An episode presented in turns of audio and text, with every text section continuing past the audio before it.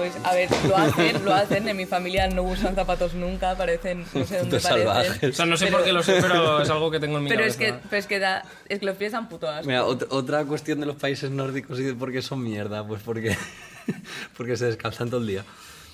Vale, pues eh, sin más dilación, bienvenidos al segundo capítulo de Los, muerdo- los Muertos del Comunismo. Joder, las dos veces que lo hemos grabado lo he dicho mal. Puedes dimitir como presentador. Sí. Los Muertos del Comunismo, eh, capítulo 2.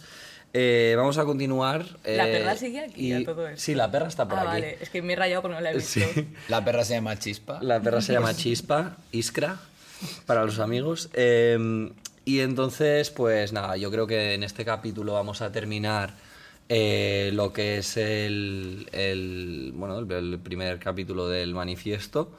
Eh, y vamos a cambiar un poco la dinámica porque, pues bueno, escuchándolo un poco, pues sí que, sí que al final lo hemos estado leyendo todo. Eh, y entonces pues vamos a leer solo pues trozos que a mí, a mi discreción absoluta, me han parecido más interesantes de Ay, comentar. me he dejado mi manifiesto. Bueno, mira el de al lado. Pues, pues sí, pues mira, el de al lado. Está permitido. Pues nada, empecemos. Vale, aquí eh, lo dejamos en la parte de las inmigraciones, de los Y las pueblos y las cruzadas. ¿vale?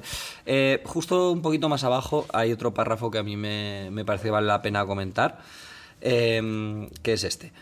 La época de la burguesía se caracteriza y distingue de todas las demás por el constante y agitado desplazamiento de la producción, por la conmo- conmoción ininterrumpida de todas las relaciones sociales, por una inquietud y una dinámica incesantes.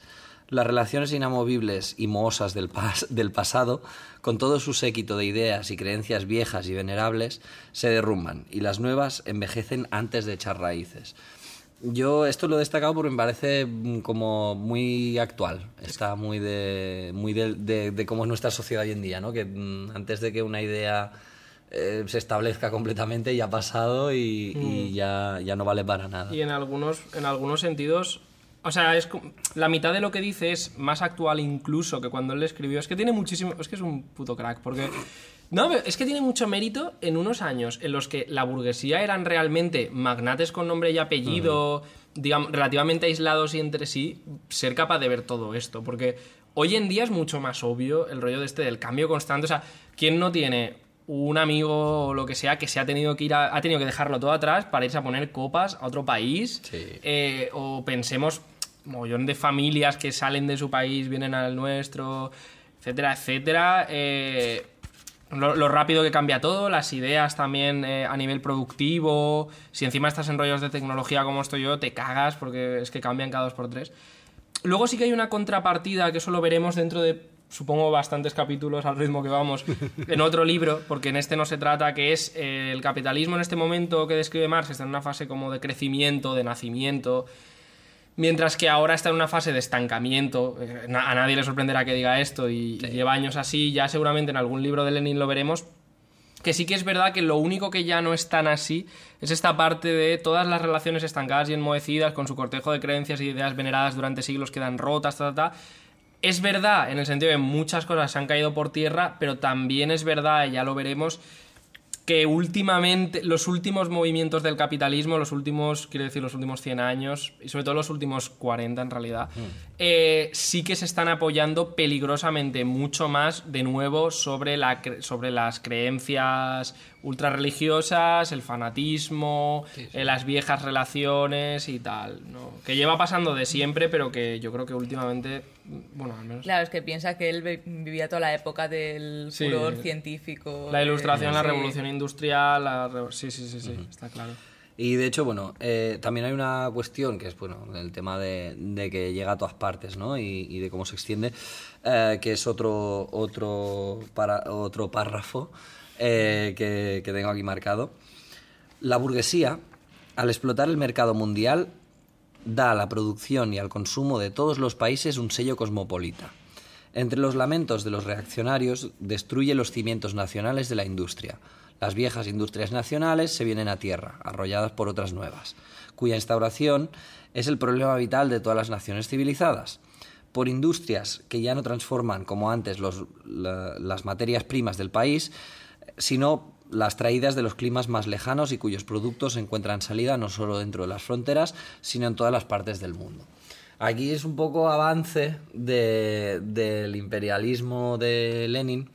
eh, y me ha parecido interesante destacarlo precisamente por eso, porque, porque el, digamos, el desarrollo eh, imperialista del capitalismo pues ya, ya empezaba a asomar la cabeza, porque es esto cuando lo escribe Marx, eh, digamos que, que es, eh, es un periodo mm, casi preimperialista o que está No, empezando sí, no, no, Sí, es, sí. es pre, es pre- es Sí, sí. preimperialista y entonces él pues esto simplemente lo, lo intuye en cierta, No en piensa que cierta había la medida. base colonial y tal, tampoco. Sí, sí, Claro. o sea, eso sí, pero... Es lo, es lo que iba a insistir, que ya lo comentaba en el capítulo anterior, pero es que la- el propio nacimiento de la burguesía, que muchas veces se confunde con, el arte- con los artesanos, pero en realidad no son exactamente los mismos. O sea, la burguesía, antes de ser burguesía industrial, que es la burguesía genuina, en realidad es burguesía mercantil más que otra cosa. Sí. Y, o sea, la acumulación originaria, esta viene de... Del de- colonialismo en parte. Exacto, y de, de sí, traer sí. tabaco, café, cacao, todo eso de, de, de América. Y por cierto, además con, con mano de obra, no solo, pero eh, mm, gran parte de la mano de obra esclava. O sea, que, que antes de, de empezar a tener las fábricas con asalariados en Europa, eh, la acumulación originaria esta es... Bueno, por supuesto, que decir, y, y De sin irte tan lejos, en el Estados Unidos de hasta hace cuatro días literalmente había esclavitud en los campos de algodón y no eran eh, dueñ- no era esclavismo romano, quiero decir, eran burgueses que tenían esclavos. o Bueno, sea. y de hecho, la, así como dato, en Estados Unidos la esclavitud, se, después de ser abolida, entre Sí, comillas, se básicamente siguió en marcha por el tema carcelario, porque básicamente lo que llaman algunos marxistas de ahí el complejo industrial carcelario es que ha construido todas las infraestructuras, todas Sí, las sí, carreteras es de Estados una- Unidos están construidas por presos. Sí, sí, Claro. es, una, es, una, es, un esclavismo, es un esclavismo velado, en plan, es, un, es un, un- proceso un poco muy particular de allí, pero Sí, sí. pero sí que, sí que Sí, va- tira un poco por curioso. esos Y- derroteros. Y, luego lo que iba a comentar también está muy bien cómo explica, eh, que esto es interesante, no, el tema de lo que hoy en día mucha gente llamaría la americanización de la cultura tal, no, eso no es eh, una especie de conspiración mundial, es que el capitalismo en sí mismo mm,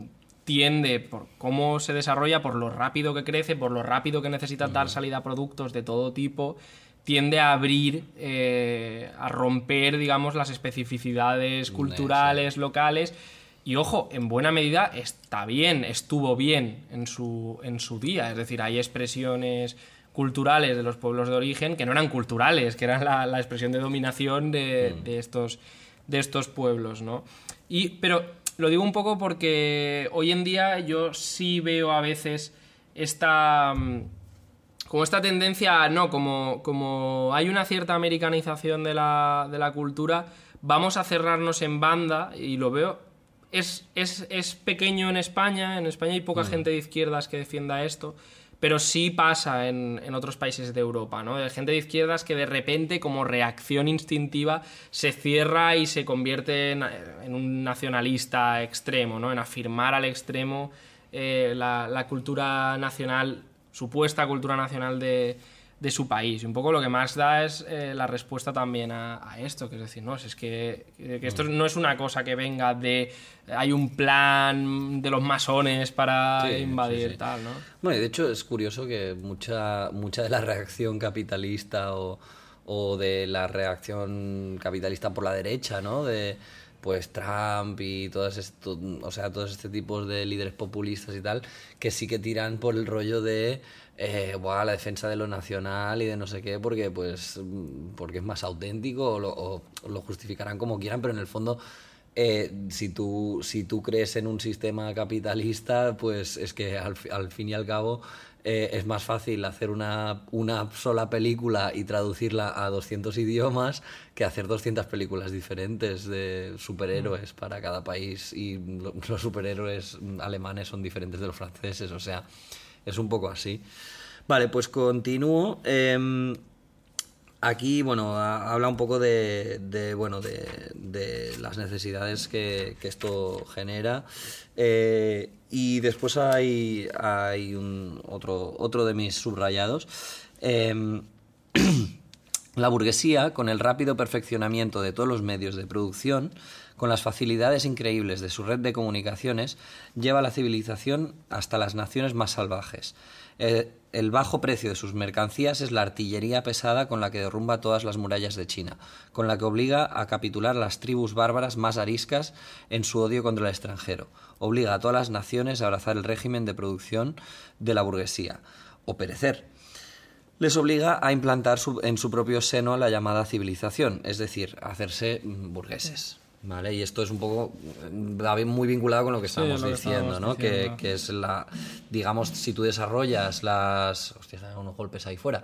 Si tú eh, desarrollas la producción y la modernizas y la haces, pues, súper... em, súper eh, cómo se llama Eh, que funciona bien Eh, Eficiente. eficiente eso Eh, si tú lo haces súper eficiente entonces pues produces unas mercancías a unos precios de coste real eh, mucho más bajo Más competitivo. más competitivo y con eso pues es con lo que mm, conquistas mercados o sea eso es así Y bueno, básicamente también porque terminas recursos o hay recursos que tú no tienes. Exacto Y ya entonces el capitalismo pues se exporta.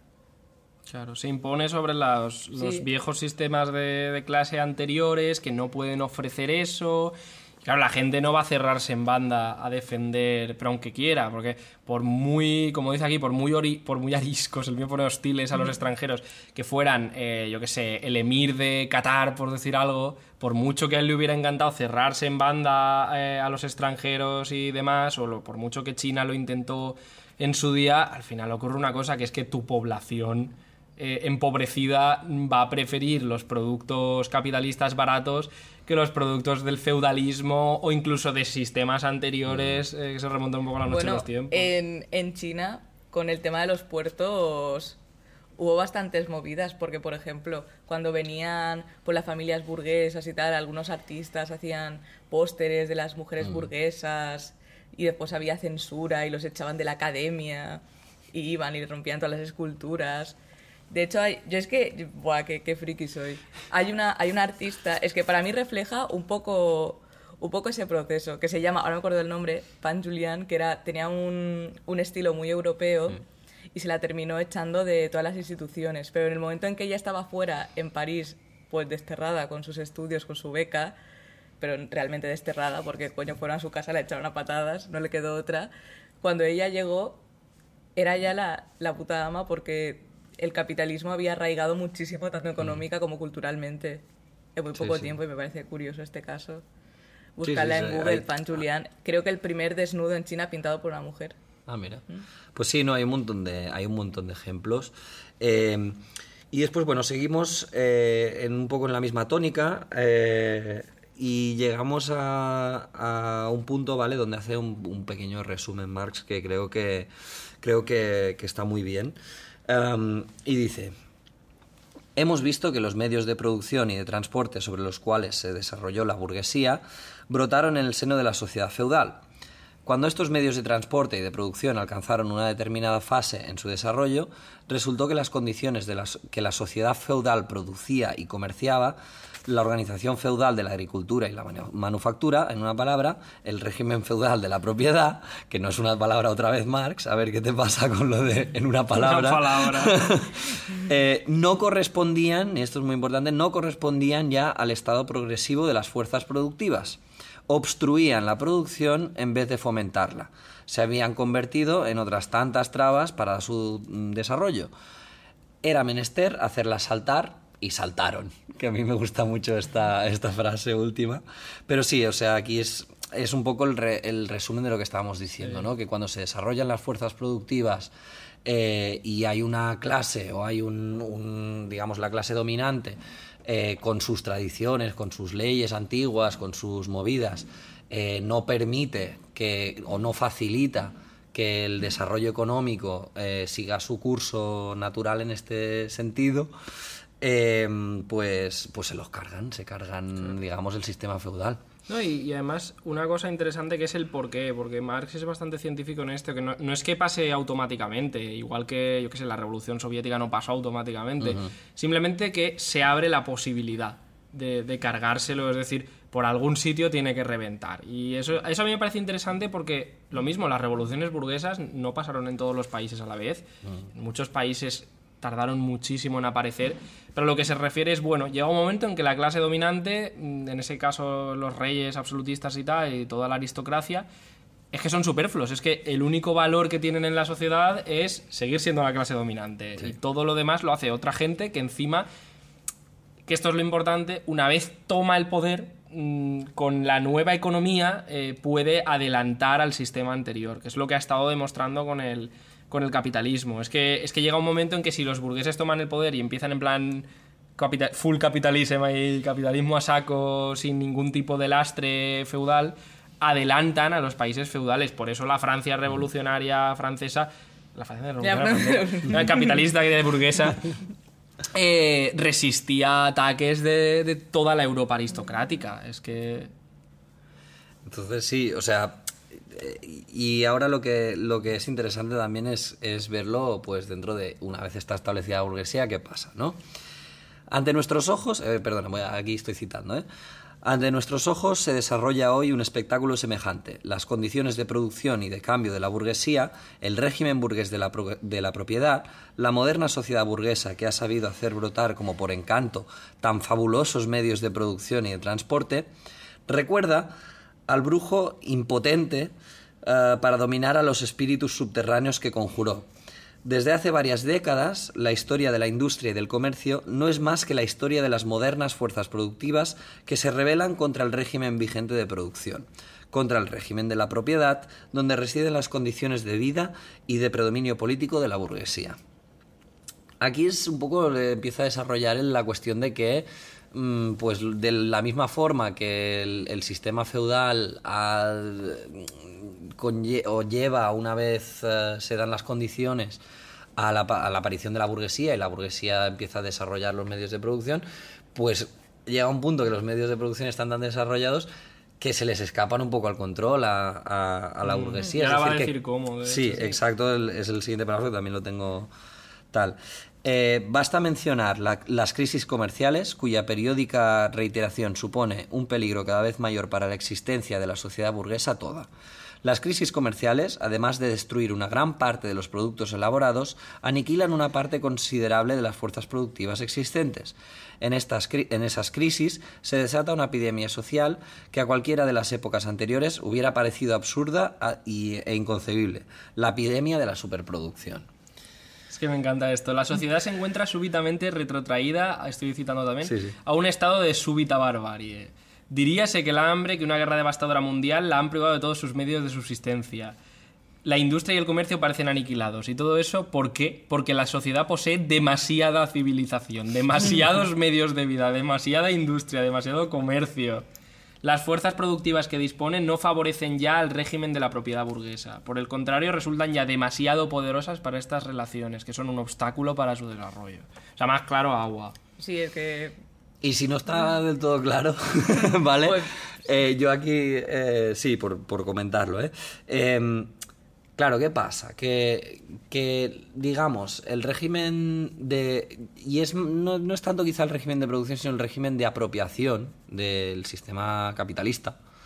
eh, conlleva, o sea, es parte de, de él mismo, eh, la existencia de, de estas crisis. Que estas crisis vienen dadas por, por la competencia, no vienen dadas por otra cosa. O sea, eso, eso es así. Sí, porque básicamente no hay control sobre lo que se produce y no hay control sobre lo que producen los demás. Puedes hacer tus, tus triquiñuelas y tal, pero No, sí, de hecho, a ver, que esto es algo que si tú lees el, espionaje industrial. tú lees el libro de, de cualquier economista burgués, o sea, cualquier economista de estos reputado y tal y cual, incluso yo es que ahora solo me acuerdo del de un exministro español, eh, que es Jordi Sevilla, que era economista, y que explican en sus libros que el mayor problema, ellos lo dicen de otra manera, el marxismo le llama anarquía productiva, lo veremos en, Sí. en futuros libros, sí que es por el régimen de, de producción, es por cómo se produce, eh, es decir, es por el hecho de que cada burgués intenta maximizar su beneficio a costa de los demás burgueses, ¿por qué? Porque si no lo hace, otros burgueses le van a comer la tostada y lo van a quitar de en medio, o sea, por la competencia o lucha entre grandes burgueses, ya veremos el matiz en, en el futuro,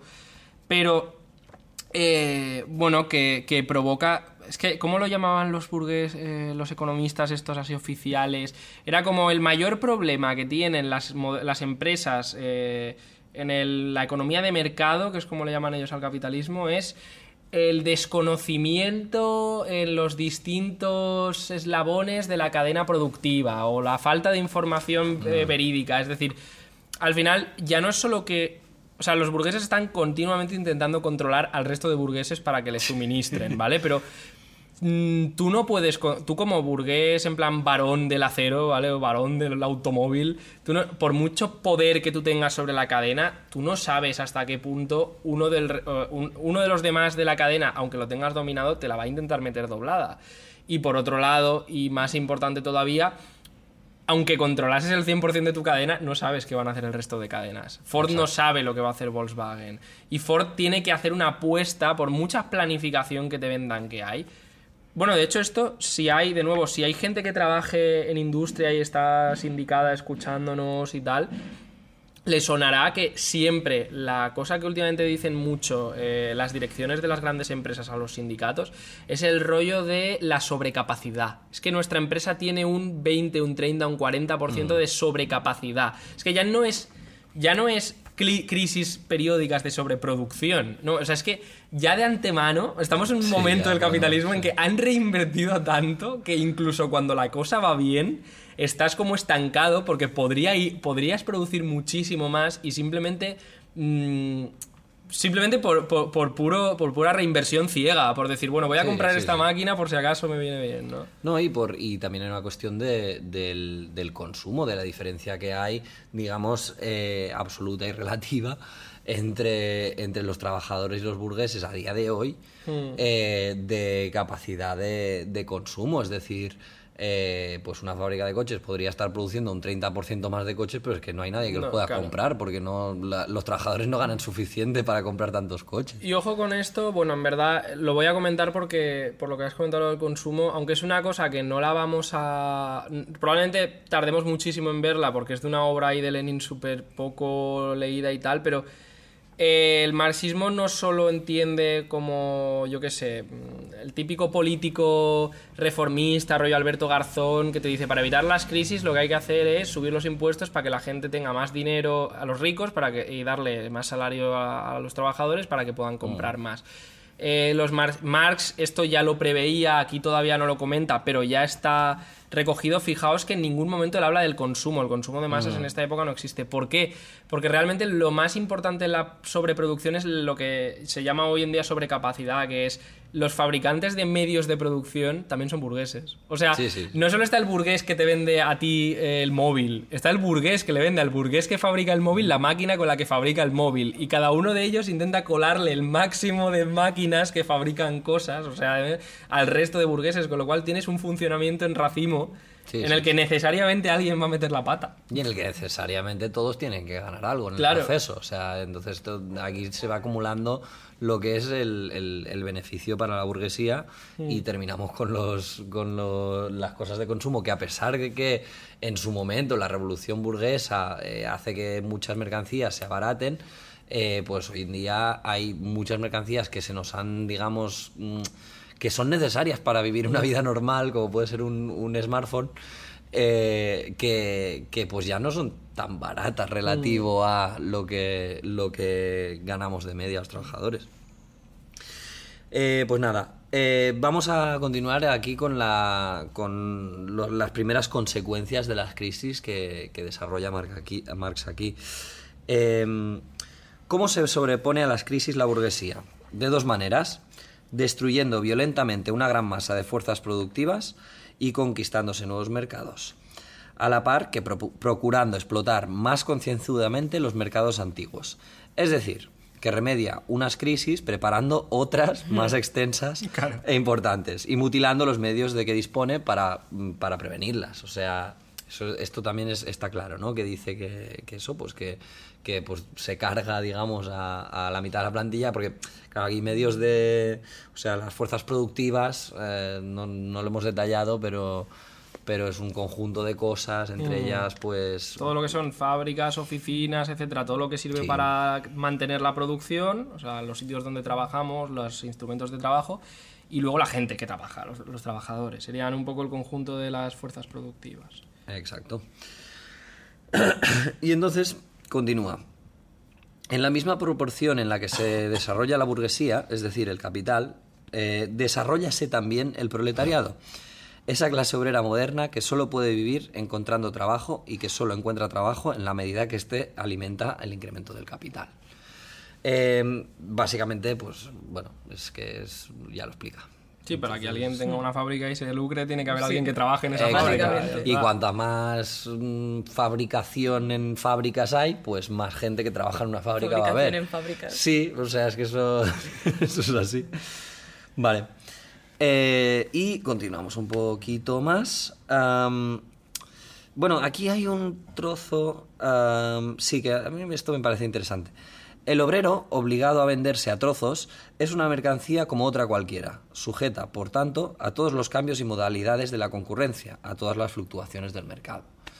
Eh, básicamente, pues esto lo conocemos nosotros de, de- de nuestra experiencia vital, que, que dentro del de el, me- el mercado, pues nuestra fuerza de trabajo, nuestra capacidad de trabajar, eh, se compra y, y se compra pues en comparación con otros mm, trabajadores que pueden tener más o menos capacidad que nosotros, lo que sea, pero que mm, pues al- al- el precio más bajo normalmente es el que es el que terminas comprando, ya sea de una mercancía o del, del trabajo de, de otra persona. De hecho, de hecho, bueno, es que esto ni siquiera lo ocultan. Porque, o sea, quiero decir, la burguesía esto ni siquiera lo oculta. Si tú miras el discurso. Ah, solo hay una cosa que ocultan, que es que los cabrones ahora han empezado a hablar de oferta de trabajo. O sea, como si el empresario fuera el que te ofrece. Sí, que tú lo compras el trabajo. Es como yo estoy comprándote el trabajo, hijo de puta. O sea, yo estoy comprando levantarme a las 6 de la mañana para hacer que tu empresa funcione para no morirme de hambre. O sea, no, a ver, a ver, me estás comprando tú a mí. Quiero decir, de, hasta el punto de que yo no puedo elegir, ah, pues compro este trabajo o este otro. Es al revés, pasamos varios productos por tu, por tu oficina de recursos Sí, humanos y tú eliges a que nos que- entrevistes y tú eliges el que más te mola. E incluso el discurso oficial mediático ahora es como pre- haz tu propia marca, ¿no? Esto no es lo más común en todos los empleos, pero bueno, más o menos es lo de reúne muchas aptitudes, haz muchos cursillos, cursos taller, FPs, carreras, etcétera. Es como que cuantas más habilidades tengas, más. o sea, Pero vamos, otro ejemplo actual que ya es ni siquiera te pago por tu fuerza de trabajo es te pago en seis créditos universitarios. También, Porque, por sí. ejemplo, todo el tema nuevo de las prácticas, que si haz prácticas en esa empresa te pagamos con salario emocional. Ya, ya esto se ha desarrollado en un punto que hasta parece surrealista. No solo emocional, sino el currículum. El Sí, rollo sí, de también tendrás el el prestigio de haber sí. trabajado en mi empresa, que es súper Sí, guay. sí, o incluso el periodo de trabajar gratis para que después te contraten, que, que es lo que estoy haciendo yo en el Museo de Hospitalet, siendo la esclava más complaciente. Pues sí. Eh, y entonces eh, vayamos un poco a, eso, ¿no? A, qué es lo que significa esto. Eh, la extensión de la maquinaria y la división del trabajo quitan a este, en el régimen, en el régimen proletario actual, todo carácter autónomo, toda libre iniciativa y todo encanto para el obrero. El trabajador se convierte en un simple resorte de la máquina, del que solo se exige una operación mecánica, monótona, de fácil aprendizaje. Por eso los gastos que supone un obrero se reducen, sobre poco o más o menos al mínimo de lo que necesita para vivir y para perpetuar su raza.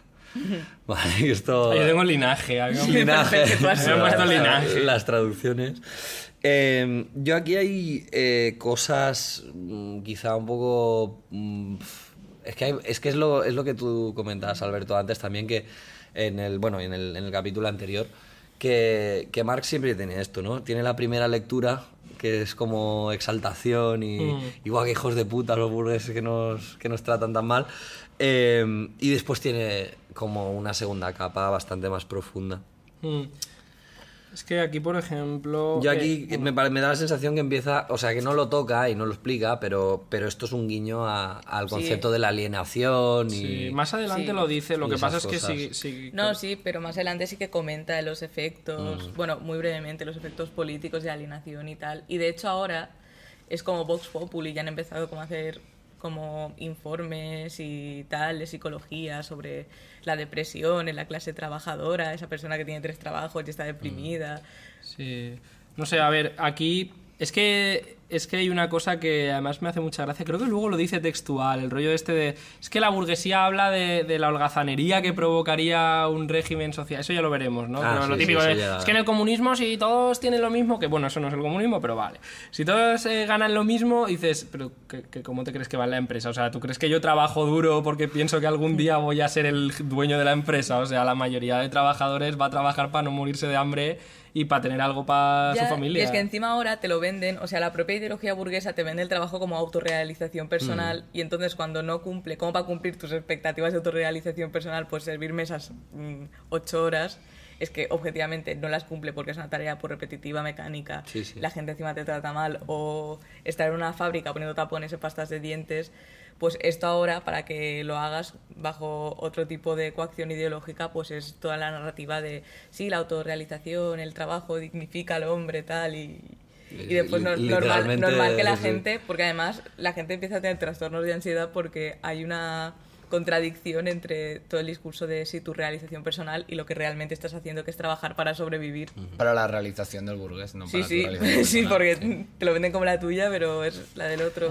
Y yo aquí una, un apunte que también para, para ponerlo en el marco de, de- de la actualidad. A ver, aquí claramente cuando, o sea, en la época de Marx, cuando él habla de, de que se reducen los, los salarios de los obreros al mínimo de lo que necesita para vivir y para perpetuar su raza, ¿vale? Aquí está hablando literalmente.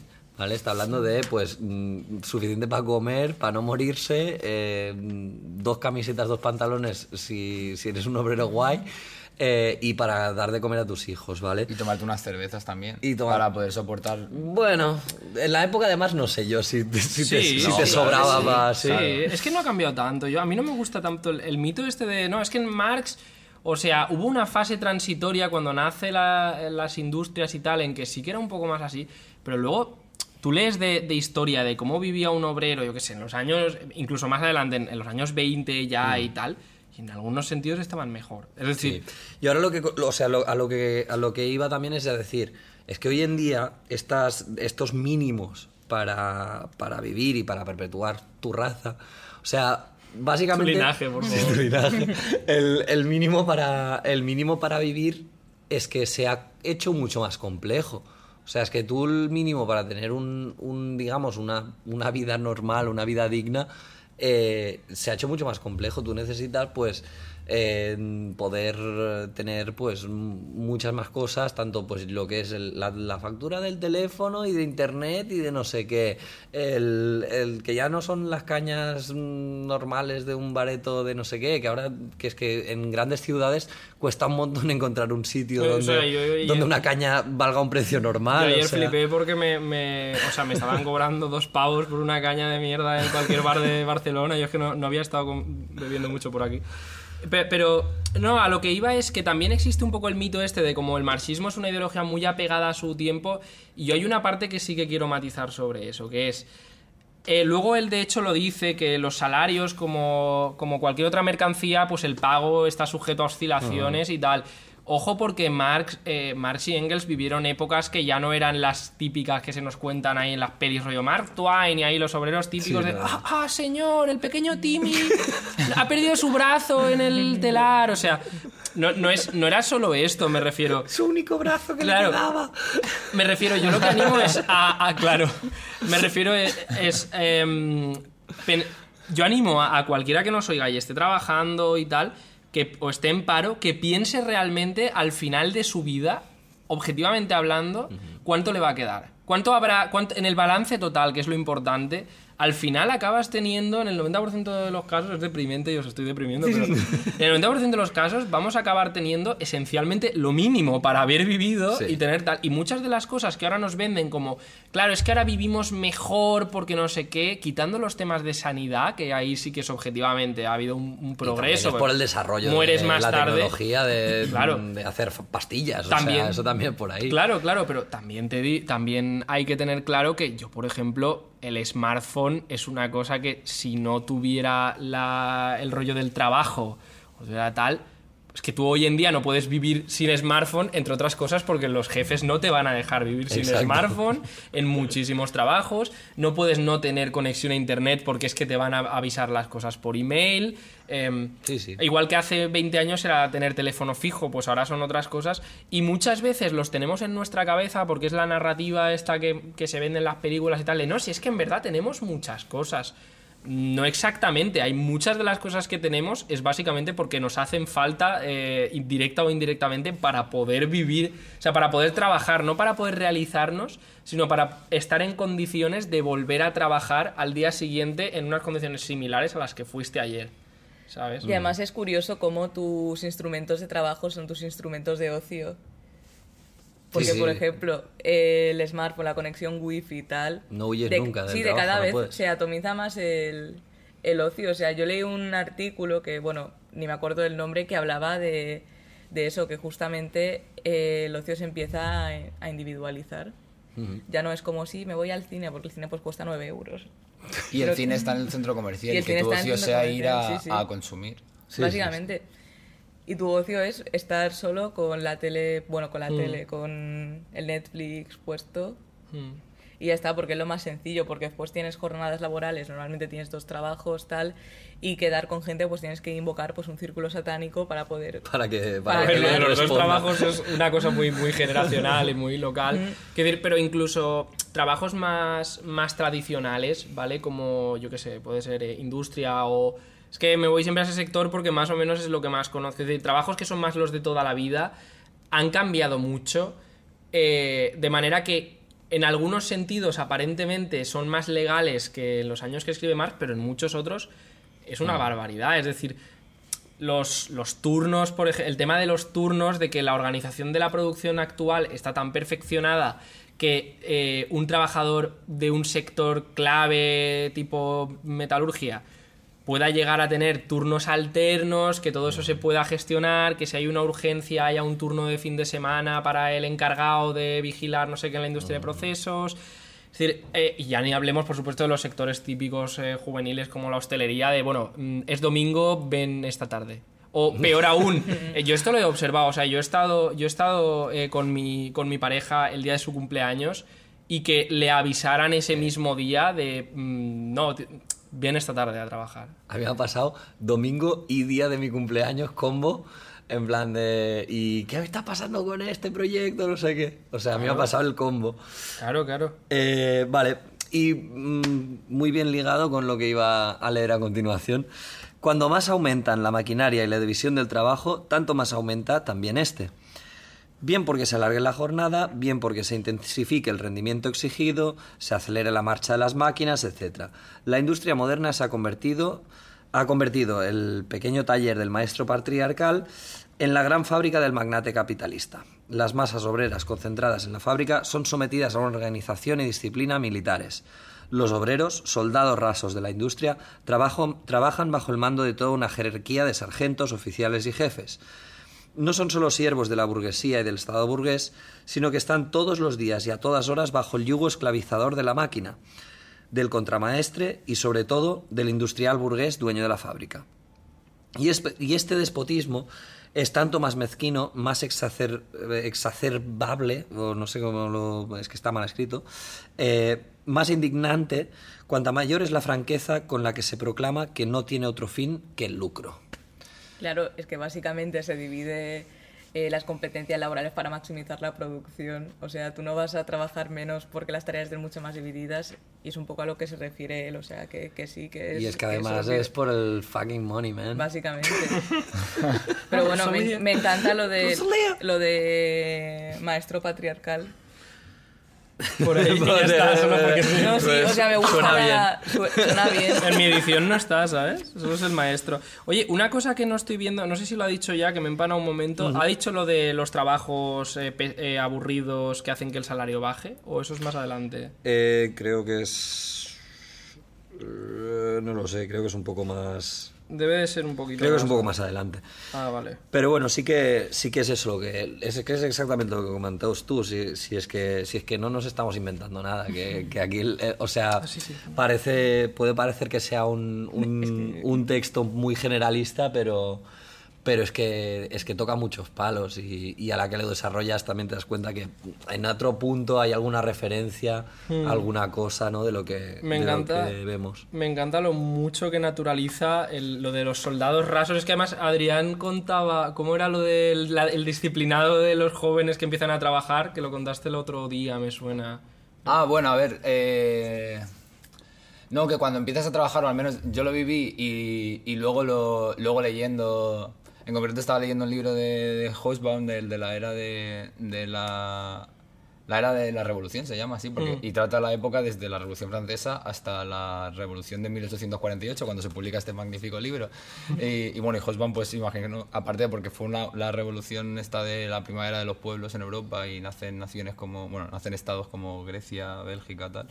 Eh, ¿Qué iba a decir? Ah, vale, bueno, pues eso, que, que me gustó leer eso porque me, me sentí muy identificado. Recuerdo cuando yo, yo tenía 16 años y, y, tuve mi primer trabajo como camarero, eh, que el, el jefe no paraba de, de decirme lo gandul que yo era, lo improductivo que era, eh, yo contigo estoy perdiendo dinero, o sea, era, era como una tortura constante de- hiciese lo que hiciese, eh, parecía que todo lo estaba haciendo mal. Y, y ahora lo miro, lo pienso con perspectiva y en realidad es verdad, es verdad o sea, eh, luego me fui domesticando con el, con el paso de los años de, trabajo y, y, cada vez era más eficiente.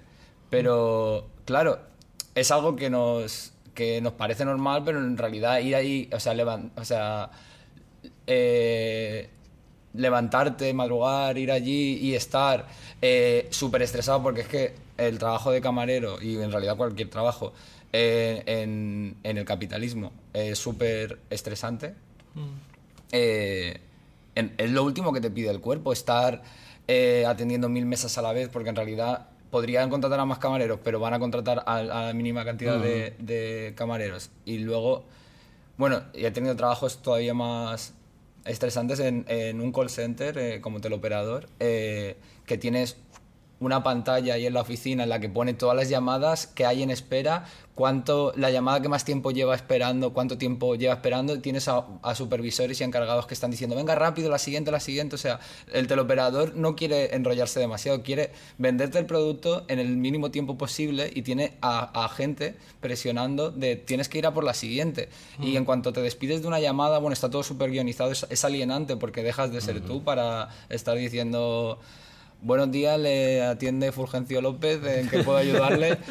Sí, indíqueme su número de tarjeta, sí, no tal, te vendo todo eso, si no necesita nada más, gracias por su llamada. Buenos días, le atiende Fulgencio López, o sea, ya vas con la siguiente porque es una, una cadena de montaje, o sea, que no solo pasa en la fábrica. Sí, sí, pasan todo. Eh, pero en vez de en vez de ir pasando un, un automóvil al que le tienes que poner una puerta, pues lo que pasa es una, un- una siguiente llamada al que le tienes que colocar un, un producto. O lo que Incluso sea. teníais que pulsar un botón, ¿no? Si, tenía- si tenías que ir al baño, había que como dejarlo indicado con un botón o algo así. o- Claro, para, tienes que pulsar el botón para que no entre la siguiente llamada. Claro. Madre mía. Pero eh, luego te están echando la bronca si vas demasiado al baño. Claro. O sea, está todo, está todo temporizado, todo controladísimo. Es que me parece flipante porque luego... Y claro, tú en realidad, eh, hasta que te acostumbras a eso, eh, que si es que te acostumbras en algún momento, porque en realidad nunca te terminas de acostumbrar de verdad, pero hasta que lo empiezas a hacer de manera eficiente, eh, eh, te están cayendo collejas por Claro. todas partes. Es que luego estos hijos de puta, eh, veas en los burgueses,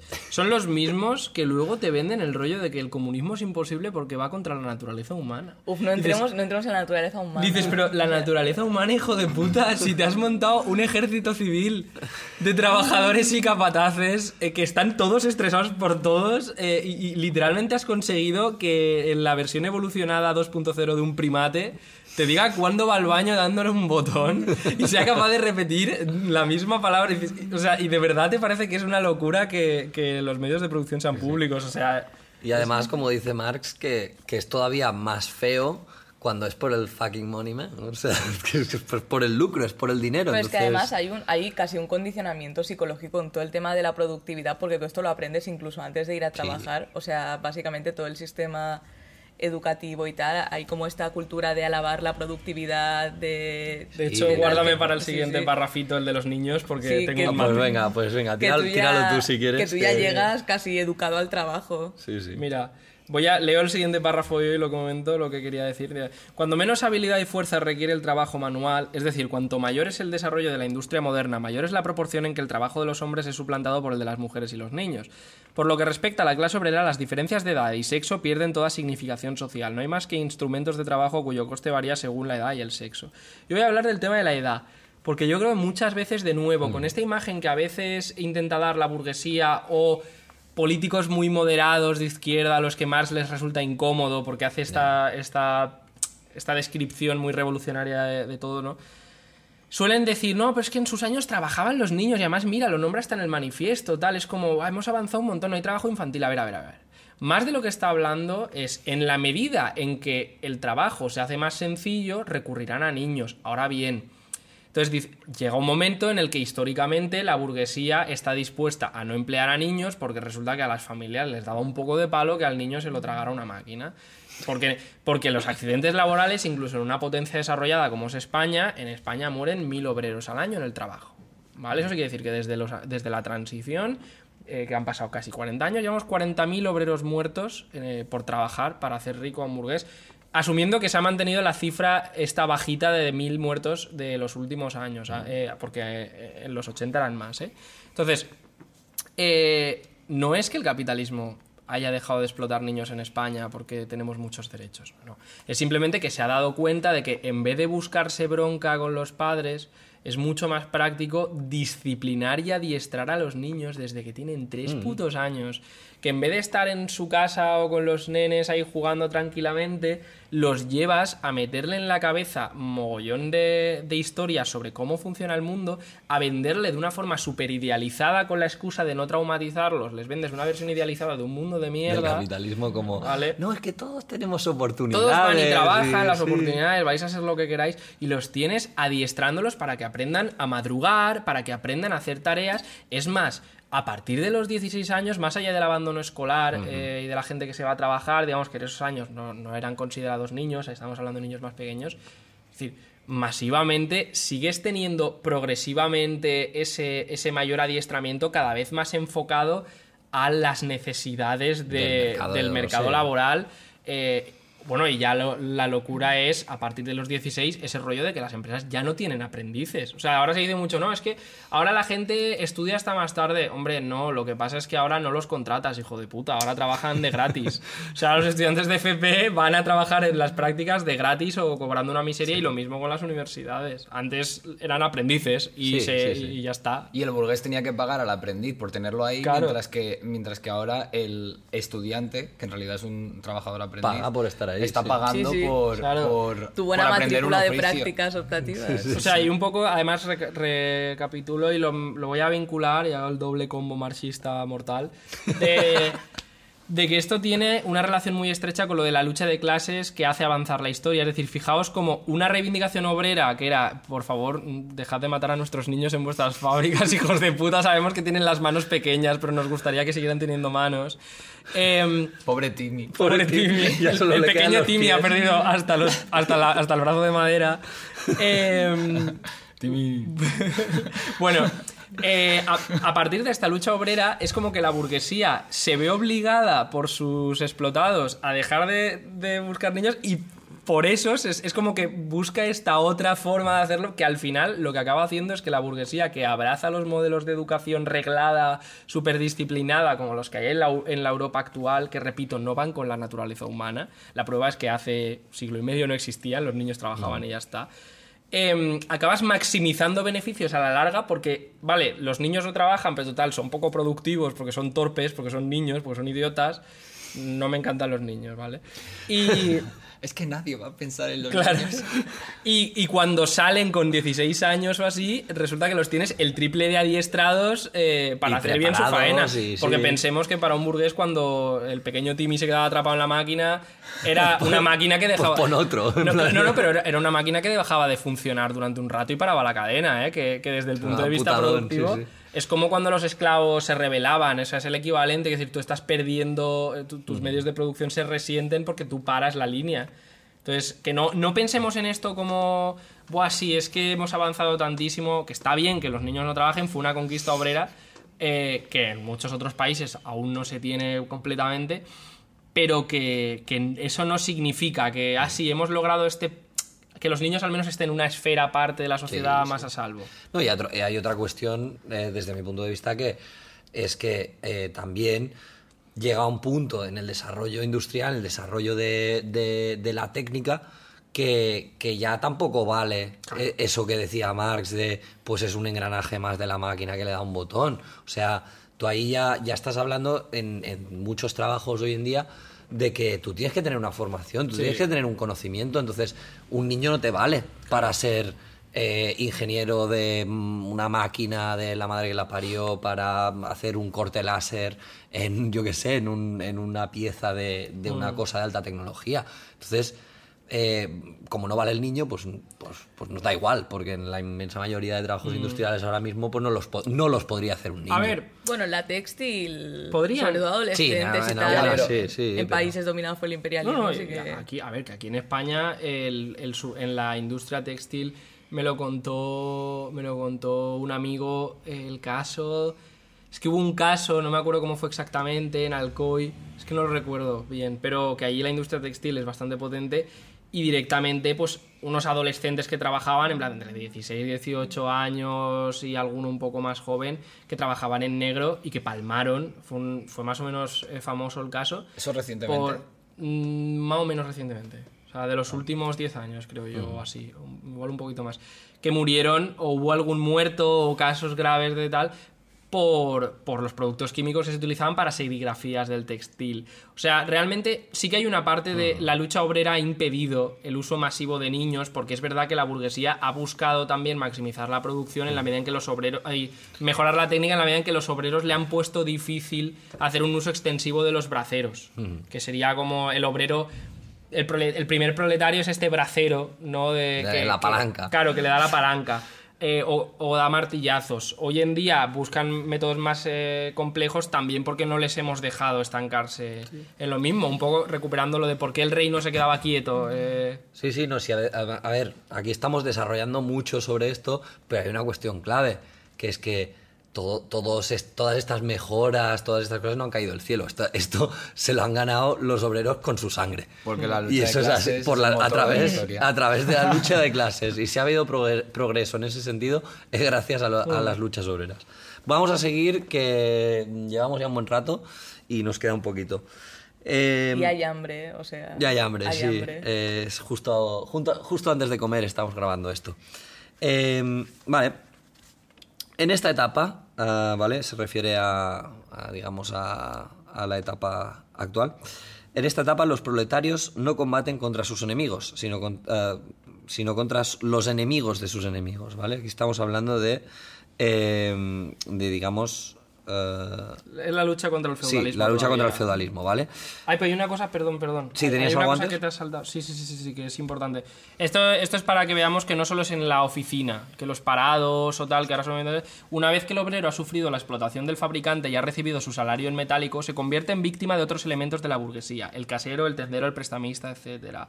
Pequeños industriales, comerciantes y rentistas, artesanos y campesinos, toda la escala inferior de las clases medias de otro tiempo... Bueno, no, esto, esto no es lo mismo, perdonad. Es solo la primera parte. Lo Me de lo he que- saltado sin querer esto. Ah, vale. Que cuando te dan, vamos, que cuando te pagan no termina la explotación ahí, igual que cuando te dan la paga del paro si, si tienes, no estás dejando de ser explotado. O sea, es que literalmente cosas que deberían, que, que te hacen falta para subsistir, las estás teniendo que pagar. Y las estás teniendo que pagar con lo que te han pagado a cambio de hacer rico a otra persona en un ejército. Sí, sí, En un sí. ejército civil, ¿no? Para que veamos que, bueno, que va más allá de simplemente la... Y bueno, aquí también en este párrafo, que, que es el que me he saltado, Ah. eh, eh, que hay una cosa bastante importante que dice que todas estas clases, Mm. ¿vale? Todas estas clases medias, o hoy, se- hoy se les llaman así, o pequeña burguesía, eh, tienden, eh, por el desarrollo natural del capitalismo, a terminar siendo trabajadores, a terminar siendo proletarios. Es decir, si tú tienes una pequeña tienda de barrio, eh, y, y tú tienes tu pequeña tienda de barrio y tu movida, eh, al final, pues el día que te pongan un mercadón al lado, eh, pues vas a tener que chapar, porque nadie va a ir a comprar a tu tienda de barrio. Sí, es que realmente va a ser súper actual, porque además encima los bancos te dicen, no, sí, emprende, emprende. Sí, con qué. Emprende, joven. ¿Contra quién? Pero es que, de hecho, Pide eh, tu préstamo.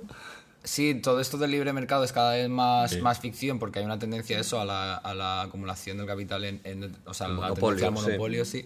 hasta el punto de que la pequeña burguesía, el único margen que tiene, eh, o sea, quien quiere montar un negocio cada vez más es La pagar la la franquicia. franquicia. Exacto. O sea, eh, pagarle la franquicia a Yastel por montar una tienda de telefonía en el barrio porque no puedo montar yo una, telef- una tienda de telefonía ni de nada. O sea, Ni de nada, Es ¿eh? que cada vez hay menos margen. O sea, una panadería Entonces, cada te- vez más empieza a ser una, una imposibilidad. Tienes que pagar a, a Granier o al 365, al que tal, para... Que no sé si fuera de Barcelona esto No, existe. No, no pero- existe. al, menos, al menos por la horta en Valencia las panaderías y los hornos siguen siendo tradicionales. Eh, De hecho, Es que aquí en Barcelona... Es eh, que hay un 365, pero en cada calle. y, y si no es un 365 son un Granier de estos, pero... Sí, en, en- en- en las comarcas, al menos las que yo conozco tal, y creo que es bastante común, eh, justo las panaderías y los hornos, como es, de- digamos, es producción fácil de hacer y que puedes hacer tú muy autónomamente, no, no, no, son tan, no son los que más desaparecen, digamos. Antes ha desaparecido las mercerías, ¿vale? Por ejemplo, sí que es una cosa súper... Toda la pequeña tienda textil sí que, sí que se ha extinguido prácticamente, o sea... Por eso que cada vez van sí, sí, siendo sí. menos los... los... Sí. Bueno, que se ha entendido. Exacto. Entonces, ah, aquí empieza a hablar un poco del desarrollo del, del proletariado, ¿vale? De la clase trabajadora. Comenta que, que desde que existe, pues ya, ya se generan ciertas. eh, bueno, ciertos choques de intereses entre los trabajadores y los burgueses.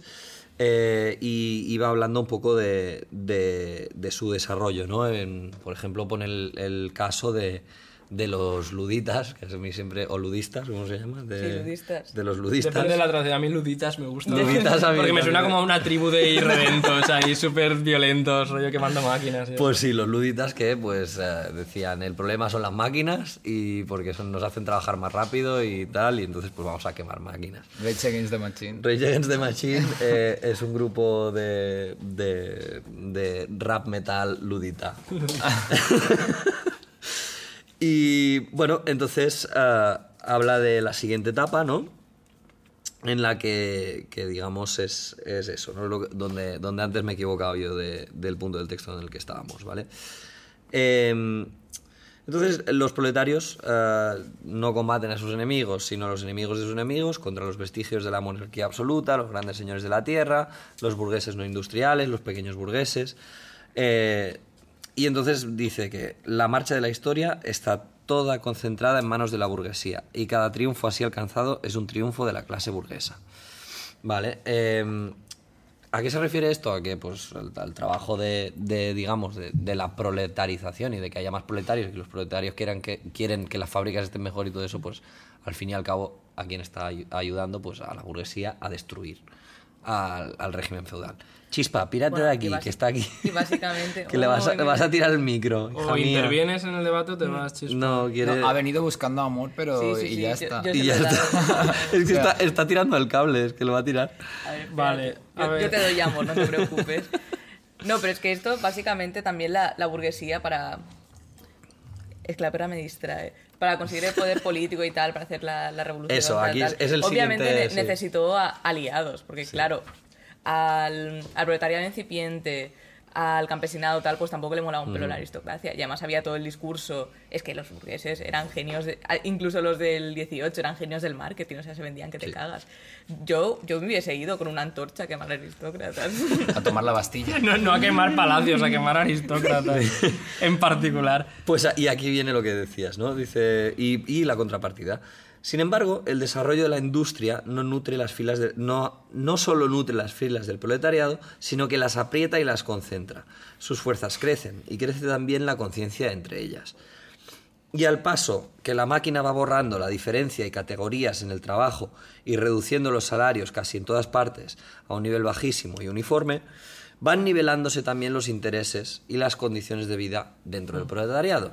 Estamos empezando a tener un poco de conciencia de clase, de tal, estamos Sí. todos en el mismo barco, esas Sobre todo una cosa, que es que aparte esto habrá... esto- ahora, ahora está menos de moda, pero hace unos años se puso como muy de moda en, así en el rollo progre, rollo Íñigo Rejón y eso, esto de es que claro, la concentración de los trabajadores ha terminado, ahora, ahora es más el precariado que cambia mucho de trabajo, tal y cual. Y dices, hijo de puta, Marx se estaba refiriendo a que el típico pueblo perdido, que en España sería pues un pueblo perdido de, de Aragón, eh, de 20 habitantes, ahora todos esos viven en la capital de provincia. O sea, me da igual, en- y además de que también concentran en el mismo Sí. centro de trabajo, aunque sea de forma pasajera y temporal y tal y cual, porque además me hace gracia lo de la temporalidad, que también se saca mucho. En esta época los braceros eran todos temporales. O sea, Mm. a ver si te crees que en la, en la revolución industrial tú eras bracero Había y, era como en los años 80, ¿sabes? Con un contrato fijo hasta que cerraba la empresa.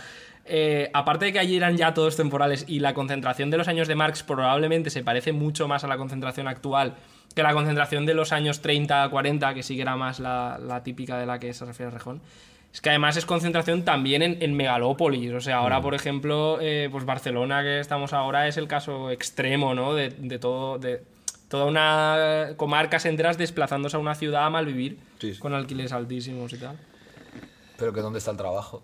Claro, claro, por eso, te- en base al trabajo, por eso digo que a lo mejor Bueno, no y en- trabajas en, el y en. Europa aún, pero si pensamos en América, en el continente americano, eh, sobre- bueno, y en, en Latinoamérica en general es una tendencia muy bestia de tener ahí en Buenos Aires a la mitad de Argentina, absurdamente. Chile como- no sé si es. ¿sabes? Chile me suena que es como que la mitad de chilenos vive en, ah, en la capital, en Santiago. O, o en, en Mongolia estoy seguro, eh, la mitad de la población vive en Ulan Bator. O sea, en la capital. Claro, claro. Entonces, eh, bueno, aquí habla un poco de que, de que los progresos y, digamos, la, el, el que se exacerba todo esto que estábamos comentando, eh, lleva a que, y cito, los obreros empiezan a coaligarse contra los burgueses, se asocian y unen para la defensa de sus salarios, crean organizaciones permanentes para pertrecharse en previsión de posibles batallas.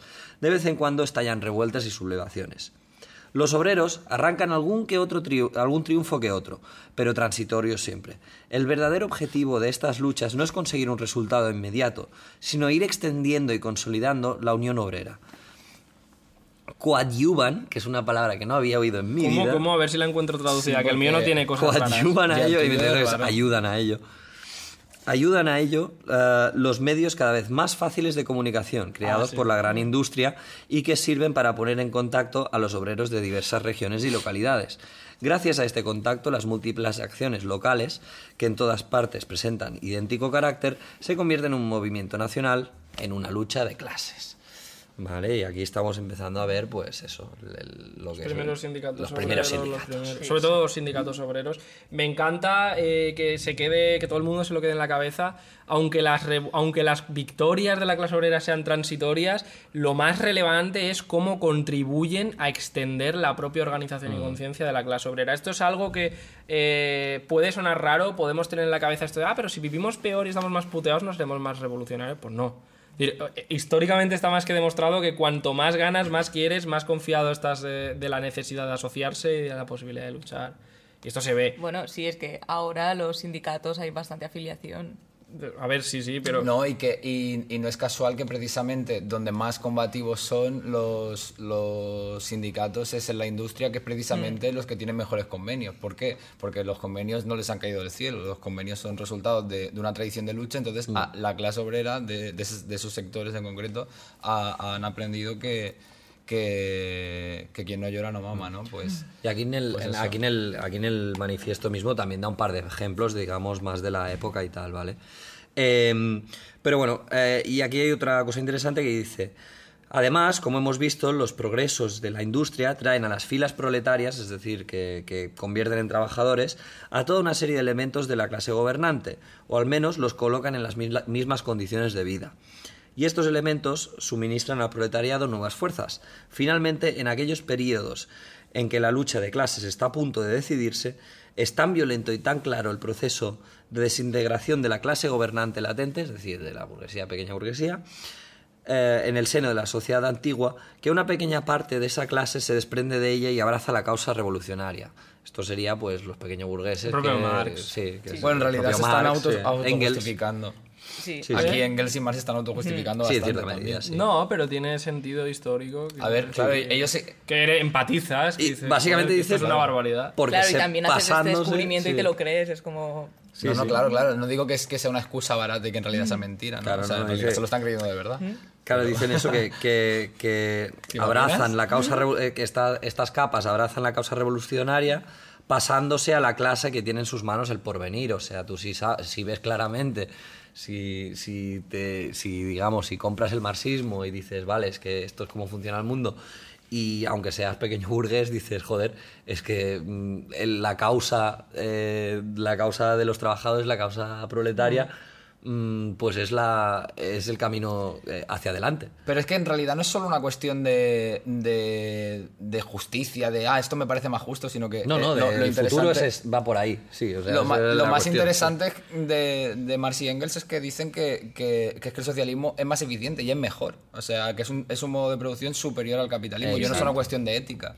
No, no, es una cuestión de el futuro va a ir por aquí, lo querramos o no. Sí, Entonces, sí, y también de previvencia, porque hay sectores de la pequeña burguesía, la típica, el bar loli, que a esta señora le haces un favor. Si le quitas el bar, es que Sí. le das otro modo de subsistencia. Y en lugar de tener que trabajar 12 putas horas pa- Para para ganarse mantener, un sí. sueldo menor que el que está ganando quizá un camarero de, un, de una gran cadena, pues entonces, eh, por, incluso hasta por interés propio. O sea, hay, que hay, hay muchas capas, muchas maneras en las que Sí, la es- pequeña burguesía puede pasar al Claro, es que proletariado. sobre todo mm, bares y mierda están endeudadísimos, pero... No, pero y por ejemplo lo de... O sea, más allá, aquí, aparte de más allá de pues pequeños burgueses que se hacen, se empobrecen o ya no les sale a cuenta el negocio y se ponen a trabajar, también está hablando mucho de intelectuales, Intelectuales, sí. acomodados, que dicen, oye, pues es que esto está mal. Es que esto lo seguimos viendo hasta ahora que el marxismo está poco extendido mm, políticamente y tal, no es muy conocido. Eh, sigue pasando que, jope, que hay mucha gente pues, de, de clase media, que podríamos decir, Sí, que, sí, sí. que se suma eh, altruistamente ¿no? a movilizaciones o protestas que realmente no le va la vida en ello tampoco, precisamente. Vale, y continúa, eh, bueno, termina de desarrollar esto. Y dice, eh, los elementos de las clases medias, el pequeño industrial, el pequeño comerciante, el artesano, el labriego, todos luchan contra la burguesía para salvar de la ruina su existencia como tales clases. No son pues revolucionarios, sino conservadores. Más todavía, reaccionarios, pues pretenden volver atrás en la rueda de la historia. Todo lo que tienen de revolucionario es lo que mira su tránsito inminente al proletariado. Con esa actitud no defienden sus intereses actuales, sino los futuros. Se despojan de su posición propia para abrazar la del proletariado. Eso lo podemos ver. No sé si se entiende, yo creo que sí, pero... Lo- a ver, esto es básicamente, por ejemplo, eh, a- esto es en un momento histórico concreto, pero hoy en día lo podemos ver con los partidos, rollo Podemos, Compromís en Valencia, además, que tienen esta obsesión por el comercio de barrio, Sí, el sí. pequeño comercio, las grandes superficies son malas, y dices, a ver, las grandes superficies son malas, pero un régimen de, de trabajo, explotación y producción que se basaba en que el tío que tenía una tienda era el puto amo y yo tenía Mm. que comprarle lo que él quisiera al precio que él me dijera porque no podía ir a otro lado. Eh, Pues no, es y- fantástico. Y cualquier trabajador que haya trabajado en la hostelería sabe que si es malo trabajar en una cadena, no hay nada peor que trabajar en un bar Manolo. Sí, sí, ¿no? sí. O sea, eso es terrible, es terrible. Es que los accidentes laborales que se dan en la hostelería de pequeño comercio, en comparación a los de gran... Y mira que son chungas las cadenas, eh, y Sí, las franquicias sí, sobre todo, porque las franquicias Es lo mezclan peor de- los lo dos. peor de cada Es lo casa. peor de cada casa, ¿no? Pero- Sí, pero trabajar para la pequeña burguesía, además con la excusa de que el pequeño burgués tampoco se puede permitir Exacto. ceder más, porque se supone que el margen de beneficio que tienes más está más ajustado. Al final, como trabajadores, que acaba siendo peor es que pre- están mucho más a gusto trabajando para la gran empresa multinacional. Porque Por lo menos te puedes asociar y arrancarle un convenio. Es que, es que a un pequeño empresario con la movida, que además en parte es verdad, es que claro, yo fíjate que yo trabajo más horas que tú aquí, dices, ya, ya, pero yo qué sé, o sea, yo quiero comer. Me, me parece eh, genial que quieras tener un bar, pero estás muy bien tu sueño, pero... Y hay mogollón de, de gente, o sea, hay mogollón de, de peña acomodada, de políticos acomodados y demás, que defienden esto. O sea, que en el fondo... comercio, sí, pero es que sin, es sin tener en cuenta, pues que, joder, es que la distribución de Mercadona está infinitamente mejor. que en, la- que los sistemas de distribución de los pequeños comercios. Y luego la, barrio, la o sea, cosas contrapartida de derechas de esto, que sería el rollo Vox o una parte de Ciudadanos, el rollo de la competencia. de es que, claro, es que las grandes. Hay que, hay que fomentar las Ya, pymes. Eso podemos hablar otro día, pero Pues hay que fomentar hay- la, solo hay pymes la en pequeña España, si es que no hay empresa. sí, pero porque las pymes en España es hasta 250 trabajadores. Ya, que es verdad que en la producción pesan muy poco, eso ya lo hablaremos otro día. Mm. Pero bueno, tienen este, estos guiños que dices, ah, o sea, de puta madre, encima les vamos a tener que, que regalar las cotizaciones porque tengan Sí, porque bueno. sean poco exitosos, o sea, tócate las narices, macho. Vale. Vale. Eh, y entonces, yo aquí, eh, mi traducción, ¿vale? Yo enti- entiendo que aquí está hablando de, en el, en el siguiente párrafo, El lumpen. el lumpen, ¿no? Vale, porque es que en mi traducción pone el proletariado andrajoso. LOL. Esa putrefacción pasiva de las capas más bajas Sí, de sí, la vieja sociedad. Aquí pone el lumpen proletariado, ese producto pasivo de la putrefacción de las capas más bajas. Vale, aquí, Por- le- aquí porque le llama tengo- esa putrefacción. Yo tengo la misma traducción sí. que tú, Alberto. ¿Por qué tu edición? Yo no sé, ¿Qué- mi qué le traducción, es, pasa? mi Es- traducción es como, como muy, No, pues, muy a pues esta traducción tuya es, es mala porque quiero decir es cargarte el concepto Sí, lumpen no, claro, sí, sí, sí. Ya además como echarle Bueno, a la ver, a ellos. el lumpen, lumpen proletariado es sin traducir y por eso le llamas un concepto, pero bueno, en el fondo... Lumpen pues, proletariado es, son los yonkis, los ladrones y los mafiosos. Sí, o sea, la gente de, mala, de- de la Bueno, gente y, de mala. salvo, y salvo porque no es verdad, la, la falsa niña ucraniana sería un ejemplo de lumpen, una, una, una mujer que se aprovecha de Que no es una mujer, Que no, al final era una niña de verdad. Bueno, nadie va a entender esto como lo escuchen dentro de un año. Está haciendo referencia, podéis buscarlo, al caso de una supuesta enana ucraniana que estaba intentando matar a sus padres adoptivos, pero al final resultó que no, que, que era una Y niña. encima la madre de la familia es- ha escrito un libro porque tienen como un hijo autista que es un genio en matemáticas ha escrito como Por un, Dios. como un libro de cómo criar a los hijos cuando Qué ha abandonado en un piso de Canadá o no A sé dónde niña, a sí, una sí, puta sí, sí. niña A ver, ¿te imaginas que en verdad sí que, sí que era una enana, solo que ha convencido ahora Al público, psicólogos? claro, hay dos, hay dos tendencias en, eh, periodísticas ahora mismo. No, no, que está por un lado los, los diarios que se están haciendo eco de la versión de los padres y los que se están haciendo eco de la versión de la niña, entre comillas, o no. O sea, Vivimos en la época de la posverdad. Yo, y- yo seguiré defendiendo que era una enana asesina, más que nada porque, Porque prefiero creer esa versión. la y historia es más no buena. Ya, por- es, es que a veces hay que sacrificar la realidad en función de la fantasía no afecta Claro, en caso vida. de que esa adulta se haga pasar por una niña solo para vivir de, Del de- cuento, digamos. del cuento, pues está Sería un caso de es sería un pre- caso de es un lumpen. precedente. Hay un caso real de una, de una chica que tenía una. Es que esto sale. La huérfana se basa en esto. De una, La película es- La huérfana. Sí, sí, pero es un, pero es un caso súper turbio. Porque además esta tía, como que encerró en una jaula como a los dos niños del matrimonio y les torturó y les grabó desnudos. En fin, o sea, es Madre todo súper turbio. Y cuando tú ¿Qué- la ves esposada, parece que tiene como. 11 años y le ves la cara súper cascada por la droga. Claro, a Vale. ver, A ver, aquí lo que viene a decir más, volvamos a. No, es que, volvamos a ver, me estaba pareciendo aburrido y, y, o sea, quiero decir, creo que este podcast, si se llama Los Muertos del Comunismo, tiene que tener un poco más de tal. Más de... Sí. Pues eso. Vale. Pues eso, lumpen proletariado. Pues adultas que se hacen pasar por niñas. Pues sí, los lumpen variados son. eh, personas niña ucraniana. Que se hacen pasar por. Bueno.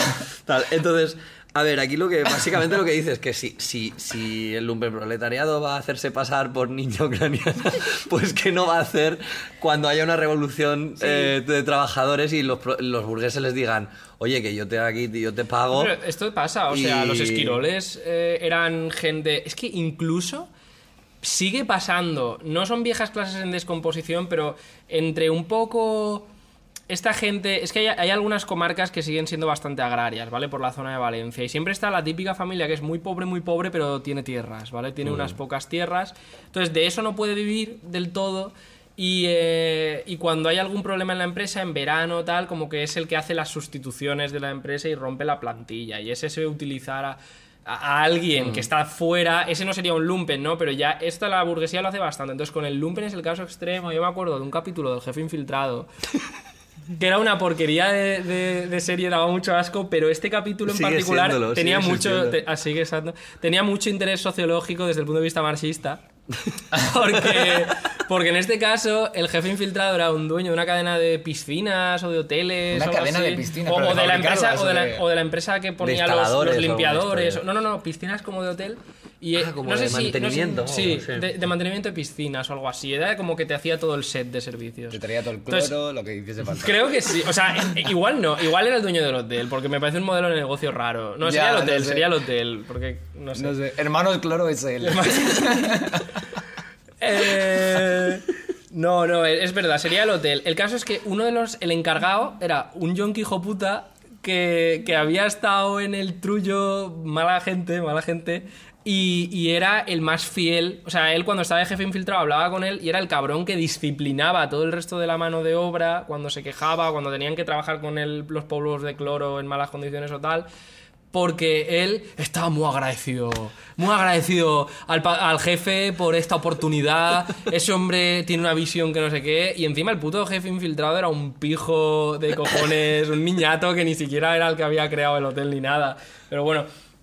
Eh, y esto es un ejemplo, lo que bast- ibas. es un ejemplo bastante bueno de, de a lo que se refiere Marx con el tema del lumpen, ¿no? Que, que sí, que, que evidentemente que, que hay que ser solidarios con la gente que se queda en la estacada, pero hay que tener claro políticamente, hay que ser listos, que es muy probable que esta gente que está dispuesta en nuestro día a día pues a atracarnos en nuestros barrios Exacto, sí. o, o a, o a ven- quiero decir, no, no a, a ser traficantes o a vivir Mm. un poco de, de- de- de las, de la mierda de la De la sociedad. miseria ¿vale? De la general, miseria sí, ajena y a sí. intentar vivir un poquito mejor que el resto a base de la miseria ajena, que esta gente no nos extrañe que en un momento dado puedan ser unos cabrones. Exacto. Eh, Y que, Es que, a y ver, que si les pagan, porque en el fondo es que va a ser una cuestión de que el- la revolución proletaria va a ser por voluntad y a estos les pueden pagar Hombre, y la burguesía tiene la pasta para pagarles. Pero a ver, no vendes tu fuerza de trabajo, no tienes tradición lo organizativa, mismo, es sí, eso. sí. es- No, y en Estados Unidos a los, a los sindicatos se cargaron a, o sea, se cargaron a los comunistas de los sindicatos gracias a los mafiosos.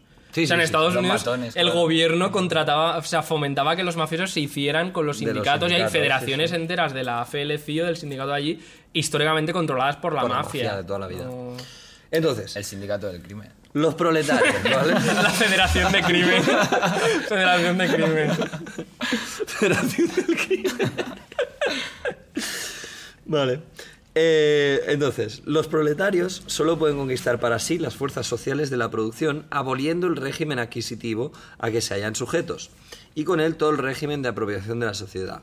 Los proletarios no tienen nada propio que asegurar, sino destruir todos los aseguramientos y seguridades privadas de los demás. ¿Vale? Esto tiene un poco de chicha y voy a seguir leyendo, ¿vale? Eh, para que se entienda mejor. Hasta ahora todos los movimientos sociales habían sido movimientos eh, mm, o sea, desatados por una minoría eh, o, en interés de una minoría, véase revolución burguesa, ¿vale? El movimiento proletario es el movimiento autónomo de una inmensa mayoría en interés de una mayoría inmensa. El proletariado, la capa más baja y oprimida de la sociedad actual, no puede levantarse, incorporarse, sin hacer saltar, hecho añicos, desde los cimientos hasta el remate, todo ese edificio que forma la sociedad oficial. Vamos. Claro. ¿Vale? O sea, aquí no se trata de progresivamente, a través de reformas y poquito a poco, y conquistando la hegemonía, como hizo la burguesía. En, en algunos sitios y no en todos, porque en Francia directamente sacaron la guillotina a pasear. Ya, aquí Eh, no podemos casar a nuestras hijas Aquí, con los reyes de aquí Nápoles. exacto, aquí no podemos nosotros ir pues eh, poquito a poco haciéndole un poco la, el- la pelotilla a la burguesía, conquistar su poder. Pero por una cosa, que es que la burguesía ya eran propietarios antes. O sea, la, la burguesía Claro, no eran los más explotados. Es que como en el, en el capitalismo ya solo quedan dos. O sea, es que, que- claro, ¿con quién te alías? ¿Con la burguesía? ¿Contra la burguesía? O sea, no se puede. Entonces, no sé, mola un montón esta parte y lo de las cadenas no es de este libro, ¿no? Lo de... no, solo Sí, que- la típica frase pero- lapidaria de no... Pero que es, creo que es hacia el final. ¿no? Ah, bueno, vale. No, Y- es proletarios del mundo unido, o sea, el final. Ah, vale. Y pero yo las yo cadenas aquí hay una cosa clave, sí, que, a ver, es que esto es el manifiesto comunista, es que esto es, lo, esto es de, de primero de marxismo. Cualquier marxista o que se llame marxista a sí mismo, que diga que no tiene que haber una revolución que se cargue el Estado, es que es que es que es de o que se Mm. puede conseguir el cambio a través de reformas y tal, es que está muy claro, o sea, es que no hay otra. Bueno, y es que en, el- en un fragmento que hemos leído antes, lo hemos dejado pasar, pero se dice explícitamente que cualquier conquista en el capitalismo, no lo Sí, dice es así cual, No, no, en el capitalismo, pero- es transitoria. Claro, por eso. Sí. O sea, que hay que destruir el capitalismo para, para asegurar que las conquistas sean para siempre. Sí, a mí me, me gusta que como ha hecho la, la tal así, pues eh, por resumir un poco, es que es, por un lado tienes unas fuerzas de producción que la burguesía, además es que en esa época la burguesía todavía dirigía los negocios, es que encima ahora la burguesía solo pone la mano, porque la- los negocios se gestionan Sí. solos, los hacen los trabajadores, eh, todo ese ejército proletario enorme eh, que ya está formado y ya sabe actuar. Y las acciones las mueve Claro. un, un logaritmo. Claro, O sea un algoritmo. Un algoritmo. Un logaritmo. y ahora se sabe quién es el otro de historia y Bueno, letras. Pues ya queda claro quién no es de ciencia, que soy yo, sí. Que no soy- El logaritmo es una operación matemática. Bueno, pues lo mismo, cosas de números. vale, pues a lo que iba, que, mm, que es por un lado esto, por otro lado, eh, voy a volver a la línea depresiva del proletariado no tiene nada que perder, ni siquiera lo que puedo asegurar. Vuelvo a la línea depresiva diciendo, sé que muchas veces eh, la gente del palo eh, políticamente moderada de izquierda siempre va a venir, no, es que en esa época la gente... Ay, pero vosotros os pensáis que en esa época a los proletarios les encantaba morirse. Es decir, Claro, es que- la, la propia vida, la supervivencia siempre se ha valorado históricamente. Incluso clases más jodidas que el proletariado, de la- los esclavos también valoraban su vida, ¿vale?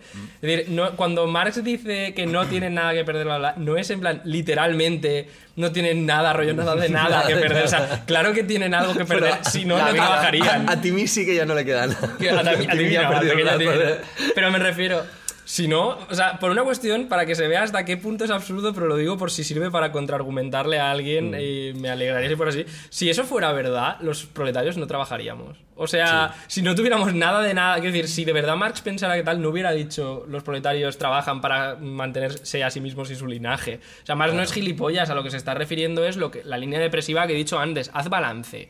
¿Cuántos trabajadores han dicho en el pasado, va, me voy a callar, que seguro que la situación mejora? Va, me voy a callar que el mes pasado hubo bonanza económica y gané un poquito más. ¿Cuántos albañiles antes de la burbuja eh, pillaron a base de horas extra 2.000 euros, 2.500 euros limpios, que era un salario bueno, pero a base de trabajar lo podías llegar a sacar en la burbuja y pensaron, bueno, parece que esto va bien, voy a invertir en un chalet. ¿Vale? Y ahí luego sí, vino sí. la crisis. Es decir, eh, es que al final es- el juego está mañado. O sea. y- y- De- o sea, de- dentro del Estado, cómo funciona y dentro del- del- de, de estas relaciones de producción, porque en el fondo el capitalismo es una un tipo de relaciones de producción, mientras estemos dentro de esto, siempre te lo pueden quitar. Hmm. Tú todo lo que consigas te lo pueden quitar en cualquier momento, porque hay gente más desesperada que tú, siempre, en algún lado. Hmm. Entonces, es un poco lo que, lo que viene a decir aquí, que hay que destruirlo completamente, el sistema capitalista, y poner otro nuevo, ¿vale? Claro, y además es que la pista ya te la ¿Cuál da el hecho de que ya sabemos trabajar. O sea, que decir, nos han estado adiestrando tanto tiempo que creo que lo dice también en este libro. Lo de los enterradores ha sido en este capítulo. Lo de que la burguesía ha creado. Es el, es el siguiente. Ah, pues Es- no hago o es al final de este, no lo sé. No, no, habrá Eh, sido. A ver, será en el siguiente. Sí. Eh, al esbozar en líneas muy generales las diferentes fases de desarrollo del proletariado, hemos seguido las incidencias de la guerra civil, más o menos embozada, que se plantea en, este, en, el seno de la sociedad vigente hasta el momento perdón, en que esta guerra civil eh, desencadena una revolución abierta y franca. Y el proletariado, desa- eh, derrocando por la violencia a la burguesía, echa las bases de su poder. Entonces, pues más claro, Sí. chorizo de Pamplona. Pensaba Eh, que era agua, pero mí me gusta. me ya gusta en. Valencia decimos agua. Ya, a ver, es que más O claro, el chorizo de Pamplona es como poco intuitivo, que, que el chorizo de Pamplona sea claro, no sé. A ver, es una expresión eh, que se usa eh, así en plan coña. ¿Quién, tú? Ya, sí, yo, no sé. Es como lo de la A Nacional 3 era, ¿no? ¿Cómo era? La historia me absolverá de esto, o sea. Ya. Eh, vale, eh, entonces. Hasta hoy, toda sociedad descansó, como hemos visto, en el antagonismo entre las clases oprimidas y las opresoras. ¿Vale? Y aquí viene una frase muy clave, muy clásica. Mas para poder oprimir a una clase es menester, que me encanta menester, eh, asegurarle por lo menos las condiciones indispensables de vida, pues de otro modo se extinguiría y con ella su esclavizamiento. ¿Vale? Aquí estamos hablando no de no de que hay que ser muy buenos cuando, cuando se toma el poder, sino que para la burguesía es necesario que exista el proletariado y por lo tanto para poder, para poder oprimir al proletariado, la burguesía mm, tiene que darle suficiente como para que Mm. no se extinga. Lo que pasa es que sí que dice, lo que sí que dice a continuación es esto del siervo en pleno régimen de servidumbre. Bueno, no voy a leerlo tal cual. Lo que está diciendo es, eh, a diferencia de en el pasado, donde sí que existían muchas clases, porque la producción era una mierda y no estaba tan no era tan eficiente, era mucho más dispersa. Me refiero en las épocas feudales o anteriores, había esta movilidad social, ¿no? O sea, en grandes grupos los campesinos podían a- aspirar a ser eh, villanos. Eh, miembros, pone villano. miembros de la villa. Es que en el mío pone vecinos libres. O sea, podían aspirar a vecinos libres, o sea, como una especie de preburguesía Sí. feudal, vivir un poco mejor. Incluso los esclavos podían aspirar a quitarse de encima la esclavitud y ser, pues, eh, miembros de la sociedad. No sé, es que no sé mucho de Roma. Pero eh, en el capitalismo es que no hay nada. O sea, no, no todos podemos ser burgueses porque alguien tiene que trabajar. ¿Y por qué dice eso? ¿Por qué dice eso? Pues y dice lo que tú decías del villano. ¿no? dice sobre la burguesía, ¿vale? Es incapaz de gobernar, porque es incapaz de garantizar a sus esclavos la existencia, ni aun dentro de su esclavitud, porque se ve forzada a dejarlos llegar hasta una situación de desamparo en que no tiene más remedio que mantenerles cuando son ellos quienes deberían mantenerla a ella. ¿Vale? Entonces es un poco, pues, por ejemplo, lo que vendría a ser el paro. Sí, o los servicios O públicos. sea, o- el- el que haya gente en paro asegura que los salarios eh, sean bajos. Si tú dejas que la gente en paro se muera de hambre, pues no va a haber gente en paro y los salarios van a subir. Eso es así. No, y, y más, y, los y lo mismo nos impone, el ritmo de trabajo que imponen tan fuerte, tan es- eh, eh, eh, intensivo, también hace que, a su vez, para poder mantenerlo a la larga, haya que haber, tenga que haber una serie de servicios públicos, de una esperanza de vida mayor, porque como no vivamos eh, 70 años, pues eh, es que tu empresa se va a la mierda, porque no, no ganamos experiencia. Pues vamos aquí a ya el último bloque, yo creo que, que sí, de este, de este capítulo. Eh, y además también del capítulo de- del, del manifiesto. Eh, lo voy a leer íntegro y después le metemos un poco de, Vale. de caña. Em, la existencia y predominio de la clase burguesa tienen por condición esencial la concentración de la riqueza en manos de unos cuantos individuos, la formación e incremento constante del capital, y este, a su vez, no puede existir sin el trabajo asalariado. El trabajo asalariado presupone, inevitablemente, la concurrencia de los obreros entre sí, los, los progresos de la industria, que tienen por cauce automático y espontáneo a la burguesía, imponen, en vez del aislamiento de los obreros por la concurrencia, su unión revolucionaria por la organización. Y así, al desarrollarse la gran industria, la burguesía ve tambalearse bajo sus pies las bases sobre las que produce y se apropia lo producido. Y a la par que avanza, se cava su fosa y cría a sus propios enterradores. Su muerte y el triunfo del proletariado son igualmente, son igualmente inevitables. Los enterradores, la típica Es que está, de los sí, enterradores. está- Qué guapo. es que está muy bien Los escrito. pelos de punta, ba- los pelos de punta. La producción es social, la apropiación es individual, se crea una contradicción, el burgués de cada vez. Porque además es como súper adivino, porque ya a día de hoy el burgués apenas tiene Claro, incidencia trabaja, en no la. existe, sí, sí. Llega a un punto en que es una clase totalmente parasitaria, como era la aristocracia en su Sí, momento. sí, sí, es que si la, la pregunta del millón es ¿qué pasa si tú te pones enfermo en el trabajo? ¿Qué pasa si tu jefe falta ese día? Bueno, se pone enfermo al trabajo. Ya, el 90% de las dice que veces... jefe. Claro, el 90% de las veces no sé quién es mi jefe. O sea, objetivamente, yo no sé, no, no trabajo en McDonald's, pero yo no sé quién es el dueño de McDonald's. Porque sé que no es Ronald McDonald. porque- Ah, yo, yo sé, yo sé quién es, es un señor súper de estética hippie con el pelo muy largo, que da mucho O más sea, no-. Ah, pero que no es el payaso. claro, o sea, yo, yo te lo juro que como en Ford es eh, la familia, en plan Henry Ford, la familia Ford sé que sigue pintando algo, creo. Pero poquito pero poco, ¿no? ya, eh, o sea, es, es que es eso, o sea, ni siquiera, o pintan tampoco que ni siquiera Es que- sabemos quién coño Es son. que aquí ya llega un punto, o sea, está tan desarrollada Sí, sí. la burguesía que ya no hay. O Sí, sea, ya no hay ah, un amo. Ya no hay. Primero ya no hay el, el de la fábrica que está ahí eh, diciendo, pues ahora vamos a comprar esta máquina y ahora no sé qué. Este normalmente, o, en, o en las grandes empresas, normalmente es un tío que cobra un salario bastante más tocho que tú, Mm. pero que es un tío que cobra un salario. Y ya ni siquiera hacen lo de comprar y vender acciones y, y tener la, digamos, pues el, el control de, pues ahora voy a invertir en este sector o voy a invertir en el otro, mi dinero, no sé qué, tal, que no es trabajar, ¿eh? O sea, eso es, es- es ir a la casa de apuestas y jugar con tu fortuna extensísima. Pero es que ahora ni eso. No, o sea, eh, ahora hay empresas que se dedican a eso. Se dedican específicamente A cómo gestionar O sea, su capital. a alguien le pagan un salario por ser un burgués sin serlo. O sea, es que es una cosa como muy loca. Sí. Que después, bueno, ganan tanta pasta que terminaron A ver, siendo no, burgueses, sí, ¿no? claro, en, en las grandes empresas, quiero decir, yo qué sé, por ejemplo, la Ford de Almusafes en Valencia sí tiene un burgués de la fábrica, solo Mm. que ese burgués de la fábrica ya no es Henry Ford, o sea, ese burgués ya no tiene que pasearse por la fábrica, innovar, pensar las nuevas direcciones, es parte de una cadena más grande. Entonces es un, eh, es un enemigo de clase, obviamente, es un burgués, obviamente, pero ya no es el burgués rollo... Clásico, sí. Por eso digo que, que- que es muy curioso hasta qué punto son unos inútiles, porque incluso si el burgués de la fábrica no va, no va a pasar nada, porque el Mm. papel que tienen es más como echar broncas y, y disciplinar a los que a su vez disciplinan, a los que a su vez disciplinan a los capataces que disciplinan a la mano de obra.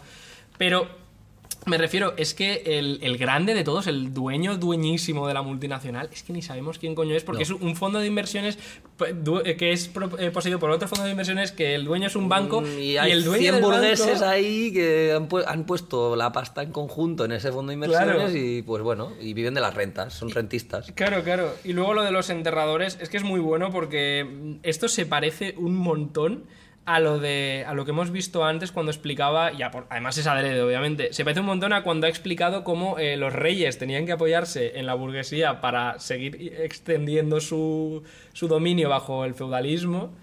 Eh, hasta que llega un momento que los reyes no pintan nada en la gestión de su propio imperio y esto es que es lo mismo, o sea, han tenido que apoyarse tanto en nosotros, siguen haciéndolo, hay, Sí. hay capas enteras que antes eran lo que se llama profesiones liberales, Sí, tipo sí, los ingenieros y tal, que es el caso que conozco más, más de cerca, que hasta hace cuatro días, eh, por la falta de tecnologías de la información más rápidas y tal y cual, es- y, y universidades un poquito más, eh, con menos gente que, que los últimos 20 años, es como que el ingeniero seguía siendo rollo el gran ingeniero de la fábrica, como el, el- el pequeño burgués que trabaja en la empresa eh, y tiene muchísimo poder. Y es como un director de proyectos que gana un pastón, no es un trabajador.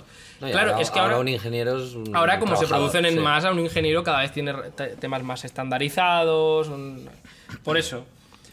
Y entonces eso, yo creo que, que, bueno, aquí hemos terminado el capítulo.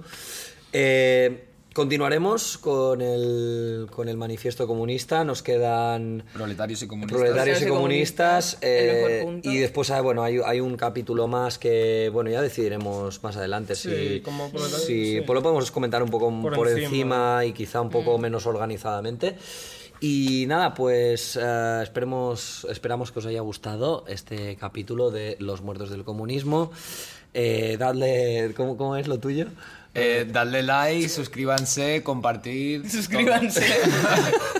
Ya no sé por qué he cambiado de- de- al del tubo al, Y donad al toques. Patreon, si es que tenemos Patreon, que no sabemos. Mi cuenta bueno, bancaria. O el, el PayPal de eso. A ver, si tenéis mucha ganas, nos enviáis un privado y nosotros, falta, te doy mi número de cuenta al propio. Sí, sí. Yo, yo doy mi PayPal, ¿eh? Que Bueno, pues Que muchísimas gracias. paso. Muchísimas gracias y que vaya trabajo muy bien. gratis. Chao. Besos.